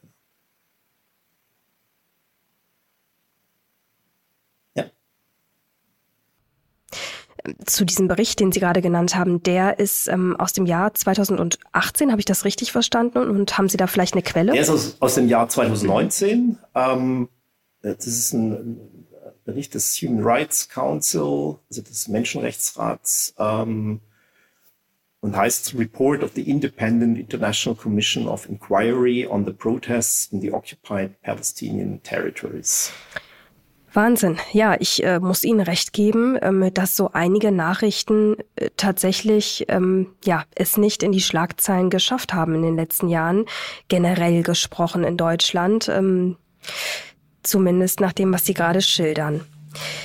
Ja, wahnsinnige Entwicklungen. Ich glaube, wir könnten jetzt auch noch ganz, ganz lange ähm, uns nur damit beschäftigen. Ich würde aber schon auch gern mit Ihnen den Kreis noch mal ein bisschen größer ziehen, ähm, wenn wir mal auf den Libanon blicken. Ja. Da sind wir eben schon ganz kurz äh, darauf zu sprechen gekommen. Wie lässt sich die Position des Libanons in die aktuelle Lage einordnen? Gut, also die, die, es ist immer schwierig hier also Libanon und Hisbollah zusammenzunennen. Natürlich ist Hisbollah ein Teil des, des politischen Elitenkartells ja, ähm, des, des Libanon, also auch innenpolitisch ein ganz legitimer Spieler, aber auch immer sehr, sehr, sehr umstritten. Also ähm, auch bei der Hisbollah würde ich sagen, ist mal, ähm, dass die, die, der Druck, also es gibt durchaus natürlich, es gab Demonstrationen äh, gegen, gegen, die, gegen dieses Bombardement der, der Isra also Israels gegen die, gegen, gegen die Zivilbevölkerung im Gazastreifen. Und hier ähm, hat, hat äh, kann man natürlich erstmal, könnte man annehmen, naja, also die Hisbollah ist auch unter Druck von, von, von der, aus der libanesischen Gesellschaft heraus.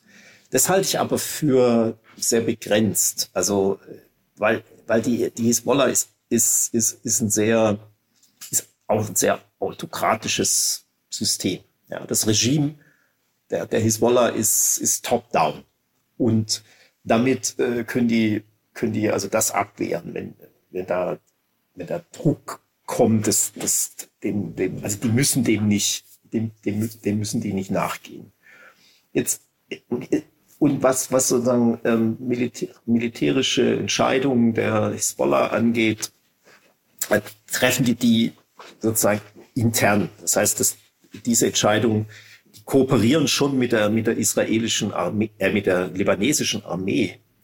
Aber die libanesische Armee ist, ist, ist da, also ist sehr viel schwächer als die Hisbollah, ja, und, und damit bestenfalls ein, ein, ein Juniorpartner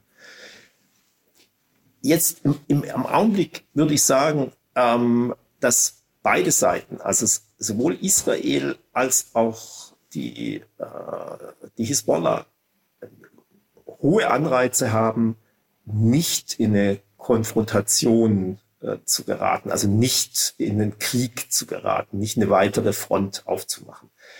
Was ist, also Israel, auf der israelischen Seite ist ziemlich klar, also die, die, die sind im Augenblick, also gebunden an, an Hamas.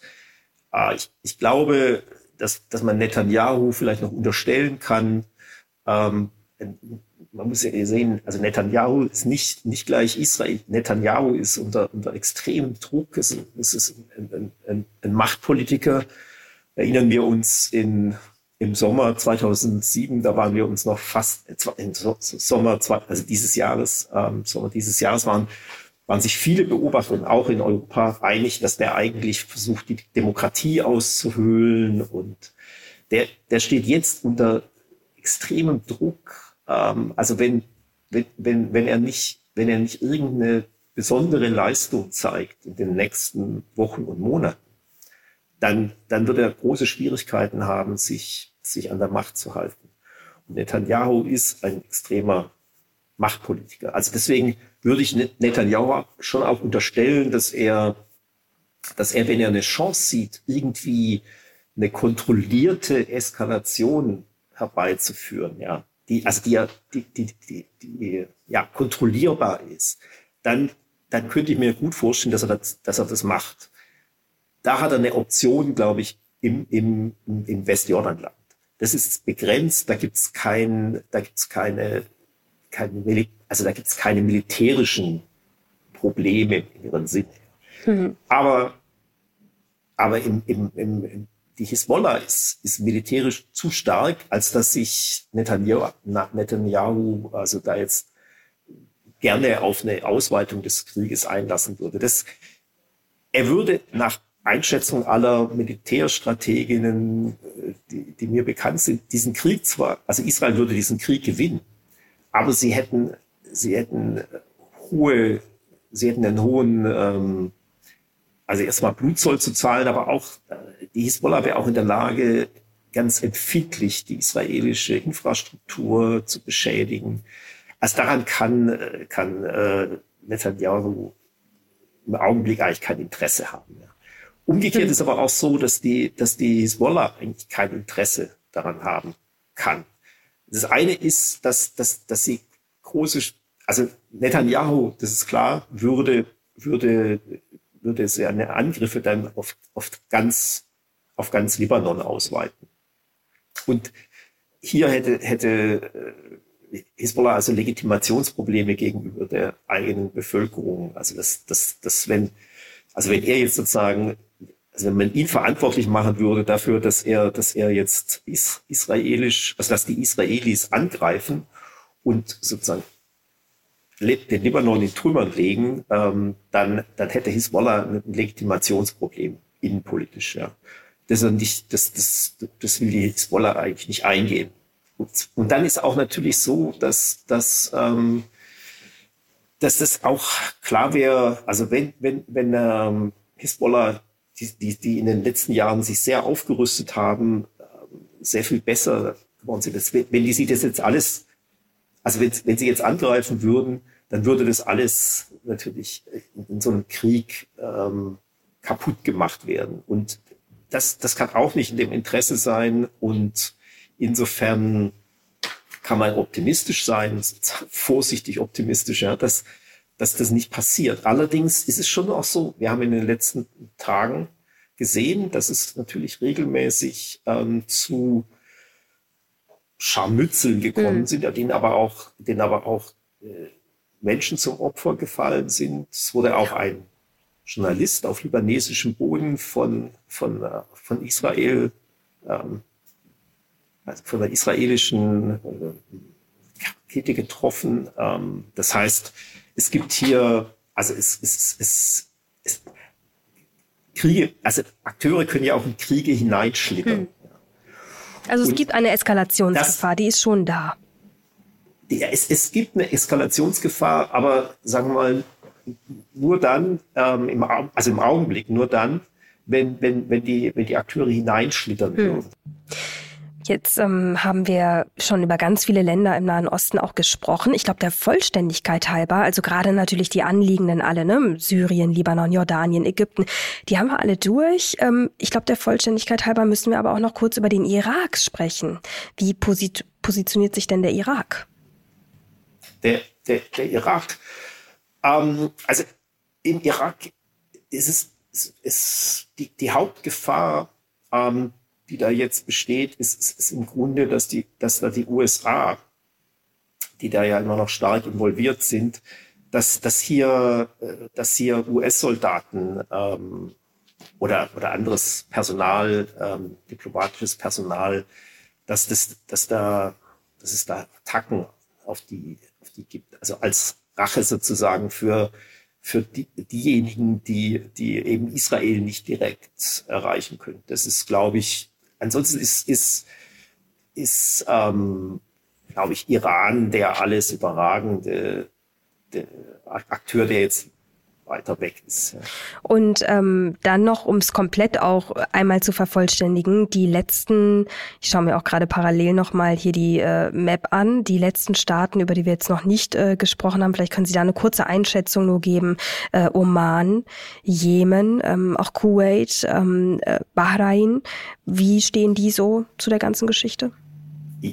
Ja, ich glaube, dass, dass die einfach ähm, ja, keine so wichtige Rolle spielen. Also jedenfalls eine sehr, sehr weniger wichtige Rolle. Die versuchen sich da rauszuhalten im Wesentlichen. Und ähm, also es sind alles keine, keine Länder, die, die einen Anspruch auf regionale Führungsmacht haben. Ja.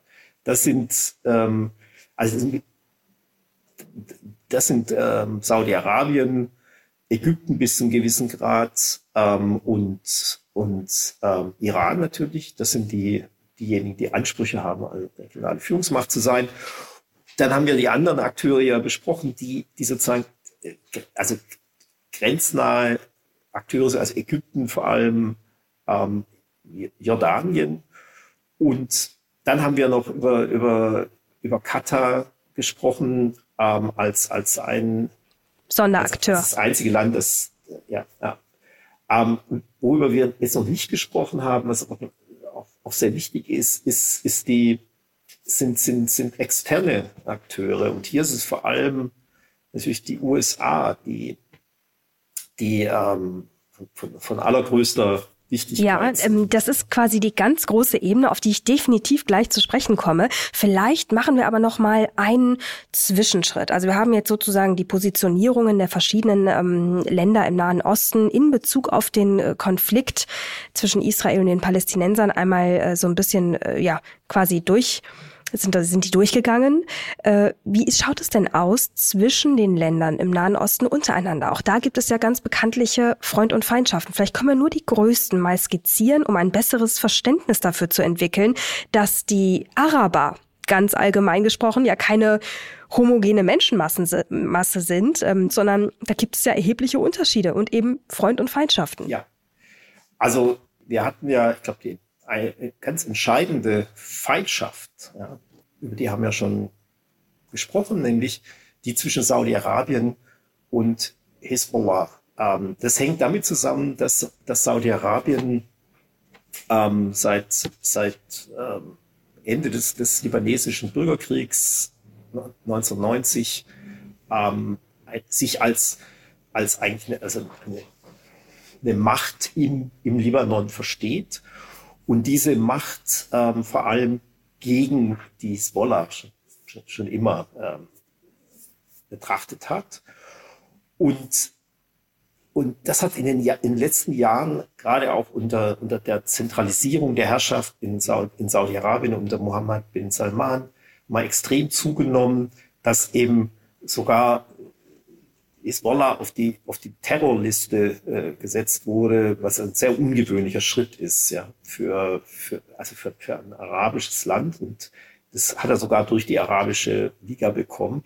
Und das ist im Augenblick also ein ganz wichtiger, ein ganz wichtiger Punkt, weil, weil eben, wie gesagt, über dieses Prinzip der, der Feind meines äh, Feindes ist mein Freund, ja, sozusagen die, die, die saudisch, die saudisch-israelische ähm, Beziehung da äh, deutlich gestärkt worden sind. Im Allgemeinen ist natürlich auch so, dass das in der Tat, also die, die hm. oft wird ja, wird ja, wurde es, wird es so dargestellt, als ob Israel eben so umzingelt ist von, von einer Einheitsfront von, von feindlichen Arabern. Das ist, das ist sicherlich ähm, eine, eine verzerrte Darstellung. das liegt, liegt zum einen eben daran, wie Sie schon sagten, ja, dass, dass, dass es natürlich zwischen den arabischen Ländern, und eben nie vergessen, äh, diese, diese, sowas wie, wie echte Freundschaft zwischen Staaten, das, das erfordert wirklich äh, Demokrat, also das erfordert sozusagen einen demokratischen Charakter, so dass auch die Gesellschaften untereinander sozusagen äh, sich so, also so interagieren können, dass, dass die dass die es nie zulassen würden, dass ihre Regierungen gegeneinander Kriege führen. Während in der arabischen mhm. Welt ähm, hat es das mehrfach gegeben. Ich möchte jetzt gar nicht weiter in die Geschichte, das hatten sie ja schon. Aber jetzt so im, im, im arabischen Frühling ähm, hat, hat ähm, also als Reaktion auf den arabischen Frühling 2000, 2011 folgende hat ähm, Saudi-Arabien vor allem die Konsequenz gezogen, auch Katar, aber wir müssen regional sehr viel aktiver sein. Und, und Mohammed bin Salman hat das sehr aggressiv ähm, interpretiert. Ja. Das heißt, er hat, er hat einen Krieg im, im, im Jemen geführt, der, der zu einer richtig gehenden humanitären Katastrophe geführt hat. Und er hat auch sonst, ähm, ähm, also eine sehr aggressive Und auch mit Katar, oder? Es gab doch ein ja. großes, langes Embargo gegen Katar. Genau. Danke, dass Sie das erwähnen. Ja, genau. Also die, die, das war ein, ein vollständiges Embargo, das, das Katar nur deswegen, weil sie wirklich sehr effizient ähm, reagiert haben, ähm, überlebt hat. Also das, das, das war, da ging es schon wirklich ans, ans, ans, ans Eingemachte. Ja. Also das heißt, ähm, die arabische Welt ist sich in keiner Form immer, immer einig, ja. Und, ähm, und dann, klar, haben wir eben auf, auf der Seite, also was, was Jordanien angeht, Ägypten angeht, ähm, haben wir eben auch sogar Friedens, Friedensverträge. Hm. Zwischen, Sie meinen jetzt Friedensverträge zwischen? Zwischen, also zwischen Jordanien und Israel und zwischen Ägypten und, und Israel. Ja.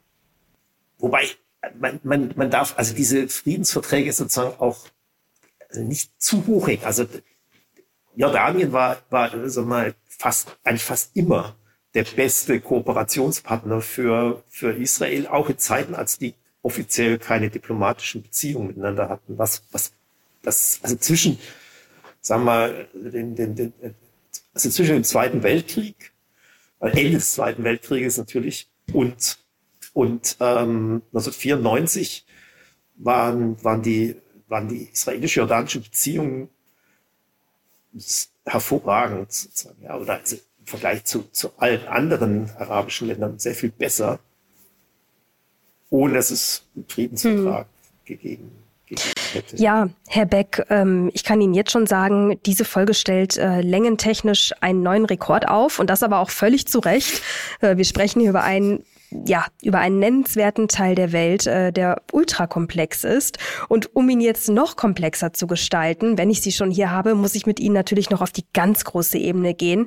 Ähm, deshalb meine erste Frage, welche Aktien, um es mal so zu formulieren, haben denn äh, China und die USA im Nahen Osten? Also warum sind Sie an dieser Region interessiert? Also von der also seit dem Zweiten Weltkrieg war erstmal die USA mit Abstand die wichtigste externe Macht im, im, im Nahen Mittleren Osten allgemein und Israel, also der Schutz Israels war immer, oder nicht immer, aber seit, also seit, seit 1967 ähm, war das, ist das, also seit dem Krieg 1967 war das ganz hoch auf der israelischen, äh, auf der amerikanischen Agenda. Und ähm, allerdings in den, in, den, in den letzten Jahren, das hat begonnen mit Obama, hat sich, hat, hat sich das US-Engagement erstmal also deutlich abgeschwächt. Das hat ähm, verschiedene Gründe. Erstmal sind andere Weltregionen wichtiger geworden für die USA, China. Ähm, was China angeht, die sind erst in den letzten Jahren überhaupt, ähm, was China angeht, die sind überhaupt erst in den letzten Jahren ähm, in die in die Region rein, haben aber keine wirklich, also genuin politischen Interessen, sondern deren Interessen sind vor allem ökonomischer Natur. Sie haben kürzlich ähm, ein, also eine, eine, eine Annäherung zwischen Saudi-Arabien und Iran ähm, zustande gebracht durch hm. ihre Vermittlung. Das, das war das erste Mal, dass man, dass man äh, dachte, naja, also jetzt kann China vielleicht doch eine politische Rolle spielen. Ich glaube, das ging auch so weit, dass die Botschaft, die iranische Botschaft wieder eröffnet wurde genau, in Saudi-Arabien. Ja. Ne? Das ist alles auf chinesische Vermittlung äh, hm. geschehen. Das hat auch reflektiert, dass die USA, also früher wäre sowas, ähm, da, da hätten die USA irgendwie mitgemischt. Ja. Ähm, also das hat gezeigt, da ist so ein bisschen, also die USA sind so, so partieller Rückzug. China Chinas Rolle wird stärker. Ökonomisch ist sie ohnehin schon, schon sehr stark geworden. Aber das ist jetzt, also Chinas Rolle ist im Augenblick ähm, ja kaum, also, ist deutlich zurückgefahren. Ja, sie sie ähm, haben sich nicht klar positioniert, ähm, aber sie spielen jetzt einfach auch einfach keine Rolle im Augenblick. Also es gibt manche Beobachterinnen, die sagen, ähm, China könnte ähm, als Gewinner aus dieser Sache hervorgehen, dann, wenn, wenn, ähm, wenn, das eintrifft, also wenn das eintrifft, was ich vorhin angedeutet habe, dass, dass, die, dass die USA sozusagen zusammen mit Israel keine Lösung finden für, für das, was jetzt kommen könnte nach der militärischen Intervention. Und, Israel, und die USA haben sich jetzt so klar auf die Seite auf die Seite ähm, Israels positioniert, dass sie, also dass, dass, dass sie kaum Spielräume haben, jetzt irgendwie als Broker oder sowas, als, als neutraler Vermittler aufzutreten. Hm. Allerdings sind auch die Karten Chinas da im Augenblick äh, nicht so besonders gut. Ich glaube auch, dass China, ähm, also die haben wirklich primär ökonomische Interessen. also um es konkret zu machen, ähm, Energie? Öl und Gas? Ja, und, und die, die Seidenstraße auch eine, also eine, das geht vor allem, klar, also China, für China sind die, sind die, sind die Erdölquellen im, im arabischen Golf von, von zentraler Bedeutung. Aber sie wollen natürlich auch, ähm, also sie wollen einfach Transportwege ähm, über diese, also über die, die, die Landschiene ähm, langfristig äh, etablieren und ähm, also hier eine neue, also wenn, man so will, eine neue regionale Struktur schaffen oder eine, vielleicht sogar eine neue Region schaffen. Also wir reden ja immer von, von Nahen und Mittleren Osten. Also der Traum Chinas wäre sicherlich, dass das irgendwie Westasien wird. Ja, also die, geografisch betrachtet liegt ja der arabische Golf sozusagen, also auf, in Asien, West. Es gibt auch einige, die die bezeichnen schon die Region als Westasien. Bisher ist das, ist das, äh, hat es noch nicht so viel mit der Realität zu tun, aber das könnte, könnte passieren.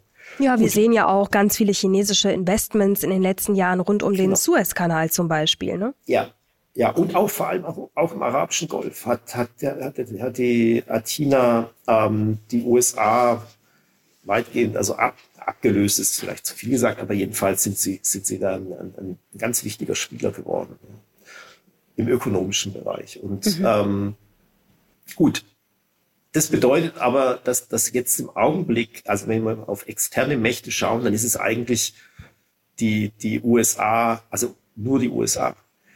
Und hier kann man vielleicht auch noch ein Wort, also wir, wir reden ja immer gerne vom, vom Westen ja, und, und meinen damit also die USA plus EU-Europa. Ja. Und, ähm, und hier muss man, glaube ich, schon klar und deutlich sagen, dass, dass, dass, die, dass die EU, auch Deutschland, keinerlei Rolle spielt. Also keinerlei Rolle.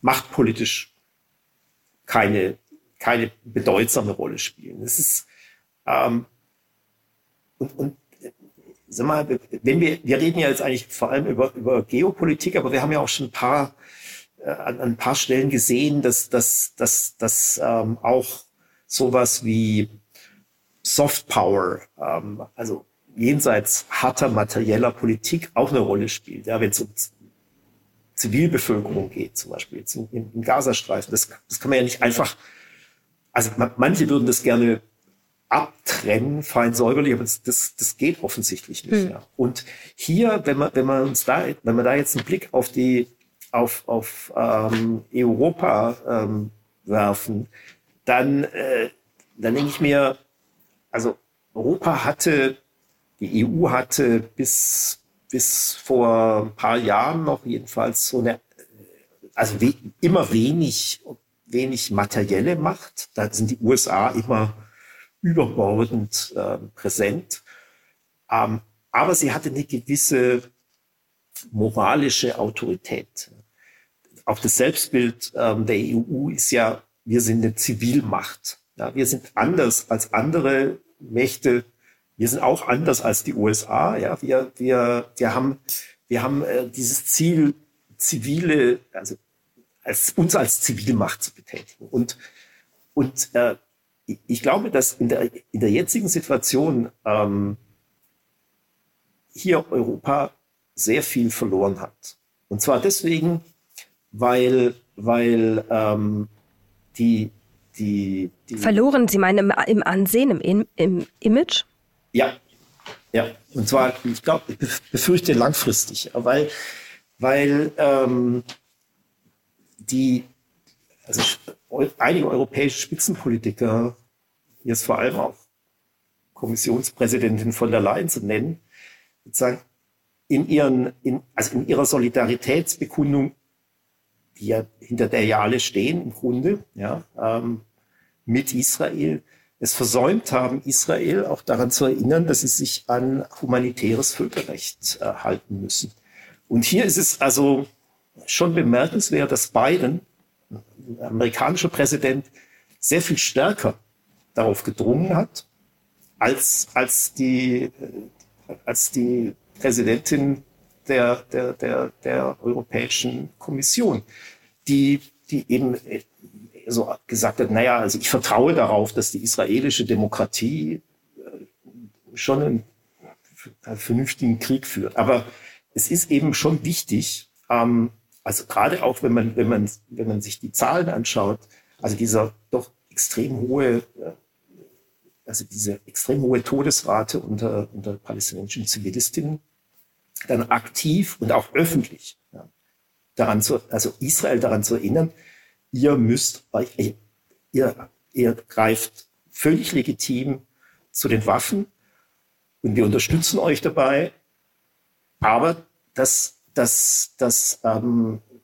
besagt, also das impliziert auch, dass ihr euch an an äh, das sogenannte Jus in Bello, also an, eine legitime Kriegsführung ja, richten müsst. Also das Recht zum Krieg hat Israel, das ist überhaupt keine Frage. Ja. Aber es gibt auch das Recht im Krieg. Und hier muss man eben, also darf man nur militärische Ziele angreifen. Und, das ist zumindest in einigen Fällen deutlich umstritten. Ja. Und angesichts der hohen, der, der hohen Opferzahlen auf palästinensischer Seite ja, fra fragen zumindest ähm, einige externe Beobachter zu Recht, also sind es wirklich alles militärische, ist das, ist das wirklich in diesem Ausmaß notwendig, um die militärischen Ziele zu, zu, zu erreichen? Und diese Fragen, die hat Biden gestellt. Und okay, also man, man muss fairerweise sagen, dass, dass ähm, es auch andere Stimmen in der Europäischen Union gibt. Ähm, vor allem Josep Borrell, der hohe Vertreter der EU für Außen- und Sicherheitspolitik, der hat die Versorgungsblockade ähm, als, als Bruch internationalen Rechts dargestellt und hat hier auch äh, einen Konflikt ähm, heraufbeschworen mit, mit der Kommissionspräsidentin. Und auch innerhalb der Kommission zu sagen, gab es jetzt äh, eine Initiative von, von hochrangigen Mitarbeiterinnen der Kommission, die, die äh, sich empört haben darüber, dass die Europäische Union ähm, Doppelstandards ähm, anwenden würde und dass, dass sich das ändern müsse. Begründet wird diese Haltung, die europäische, auch insbesondere die deutsche, ähm, ja aufgrund unserer Vergangenheit. Ne? Also ich sag mal, die Wurzeln des Antisemitismus liegen in Europa, ähm, plus das ähm, Dritte Reich, also Nazi-Deutschland äh, und allem, was wir uns da haben zu Schulden kommen lassen. Sechs Millionen ähm, Juden, die in Deutschland äh, umgebracht äh, wurden auf schlimmste Art und Weise, hat dazu geführt, ähm, so liest man es heute, dass man eben die aktuelle Haltung hat. Was glauben Sie denn persönlich?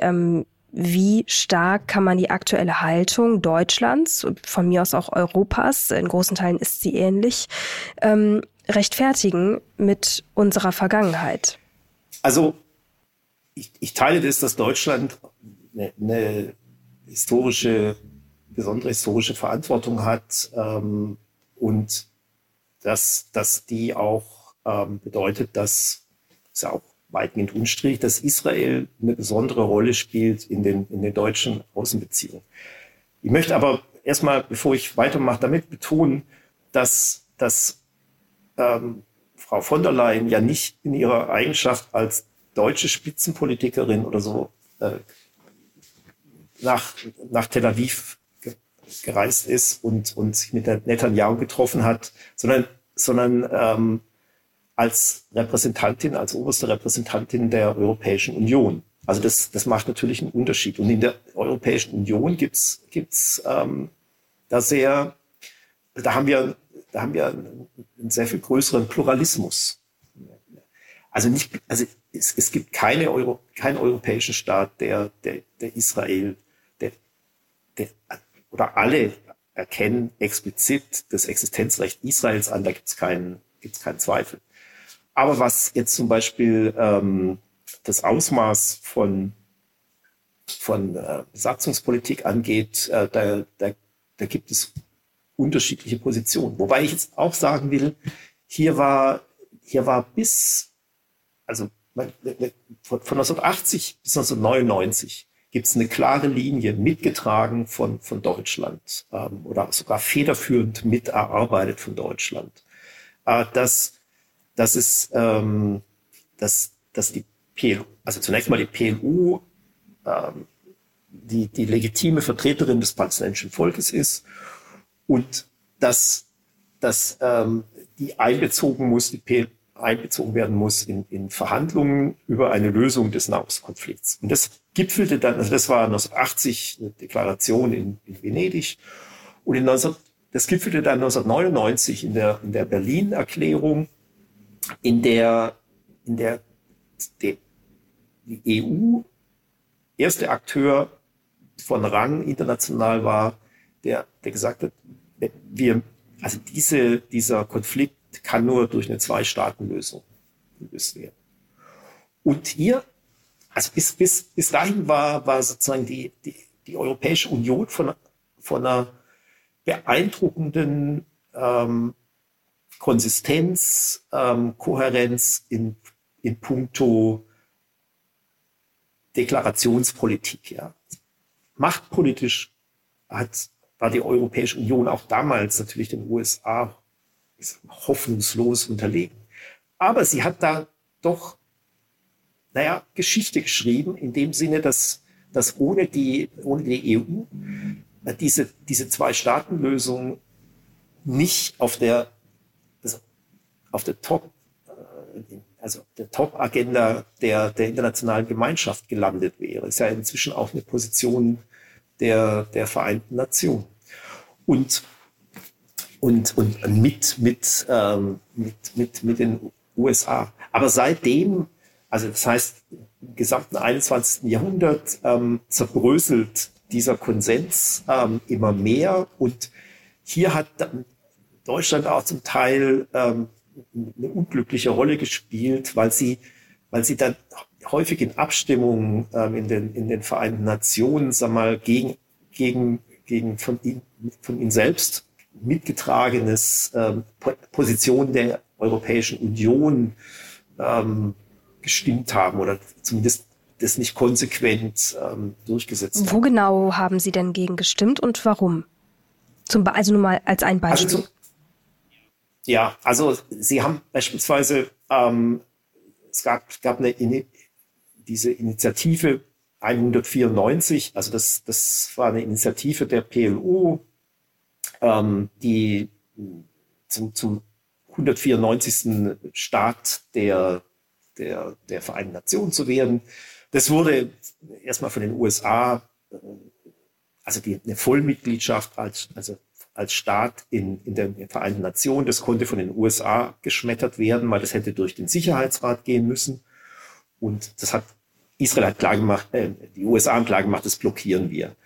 Deswegen haben dann, äh, hat, die, hat die PNO dann kleinere Brötchen gebacken und hat sich, äh, hat ein Upgrade ähm, beantragt, ähm, ein Upgrade zu einem, zu einem ähm, Non-Member Observer State, also zu einem nicht, zu einem Be Beobachterstaat, der aber nicht Mitglied der, der also kein mhm. Vollmitglied ist der Vereinten Nationen. Ja. Verstehe. Und hier gab es ähm, eine klare, also das, das, das konnte deswegen Erfolg haben, hatte auch Erfolg, weil die, weil, weil hier nicht der, das musste nicht durch den Sicherheitsrat, sondern das musste nur durch die Vollversammlung. Und in der Vollversammlung gab es dafür eine klare Mehrheit.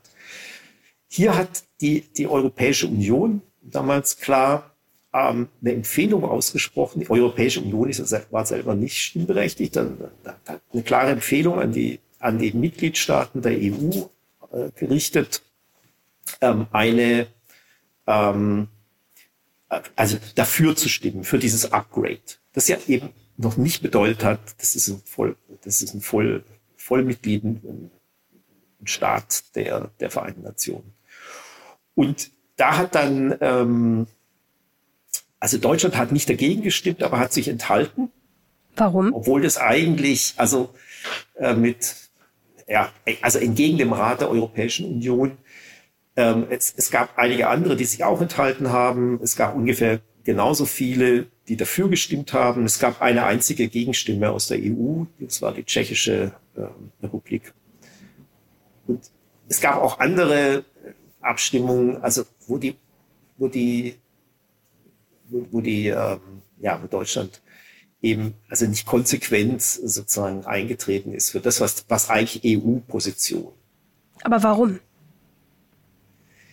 Ähm, ja, gut, das, das ist ähm, eine Frage, die, warum hat, hat, Deutschland hat sich eben zusehends, manche würden sagen, einseitig ja, auf auf die israelische Seite geschlagen. Das Problem, das strukturelle Problem für, für, die, für, die, für die EU und auch für Deutschland war der Zusammenbruch, der faktische Zusammenbruch ähm, des, des Osloer Prozesses. Anfang dieses Jahrhunderts mit der zweiten äh, Intifada sozusagen aufgekündigt von, von der, von der, im Wesentlichen von der Hamas. Ähm, und da, damit hat sozusagen die, die, die, die Europäische Union und auch Deutschland ihre Orientierung verloren, ja, weil bis dahin hatten sie sozusagen ein Projekt, das, das, das passte für eine zivile Macht sozusagen. Ja, also wir, wir bauen jetzt, wir, wir bauen jetzt einen, einen neuen Staat also allmählich auf und, und der lebt dann in friedlicher Koexistenz mit Israel. Das war sozusagen, das war etwas, womit die Europäische Union, Deutschland sehr gut umgehen konnte das brach dann zusammen und, und wurde immer mehr zur, zur, zur Chimäre.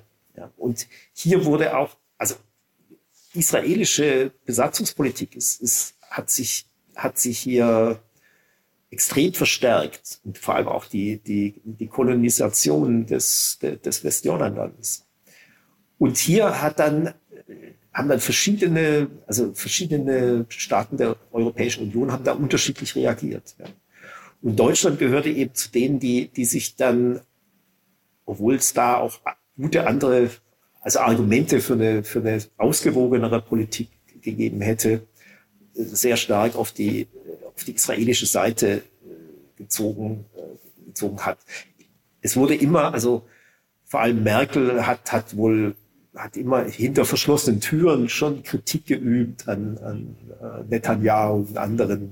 Aber aber es wurde dann nicht mehr, es, es, es, es wurde nicht mehr dieses, auch aufgrund des, von Desorientierung oder von fehlenden, von fehlenden Perspektiven, ja, wurde, wurde, wurde die palästinensische Seite eher vernachlässigt und, und, ähm, und die Beziehung zu Israel stark, stark ausgebaut. Herr Beck, ähm, was soll ich sagen? Ich könnte jetzt auch noch vier Stunden weiter mit Ihnen reden. Es ist unglaublich das spannend. Äh, ja, welches Hintergrundwissen Sie da mitbringen. Sie müssen gerne, wenn Sie möchten, auf jeden Fall nochmal wiederkommen. Es gibt noch so viele Fragen, die ich habe, die ich heute nicht mehr stellen konnte, ähm, aufgrund der Zeit. Ich danke Ihnen recht herzlich ähm, für all diese spannenden Infos, für die komplette Einordnung des Nahen Ostens. Das war sicherlich eine Herausforderung. Im Vorgespräch haben wir auch schon ein bisschen drüber gesprochen. Es ist ähm, ein riesengroßes Gebiet ähm, zu dem es sehr viel zu erzählen gibt. Das haben Sie heute getan. Sie haben viel eingeordnet. Ganz herzlichen Dank dafür. Ich bedanke, bedanke mich bei Ihnen, Frau Abdelaziz Dizo. Dankeschön. Redakteure dieses Podcasts sind Andrea Sellmann, das NTV Telebörsenteam und ich, Mary Abdelaziz Ditzo. Produziert wird dieses Format von Wei Quan aus dem Team der Audio Alliance. Außerdem, liebe Hörer, haben Sie jetzt noch die Möglichkeit, uns Kritik, Themenvorschläge und generell Feedback zu schicken. Am besten per E-Mail an www.ntv.de. An dieser Stelle vielen Dank fürs Zuhören, bleiben Sie uns treu und machen Sie es gut. Bis zum nächsten Mal. Dieser Podcast ist eine Produktion der Audio Alliance.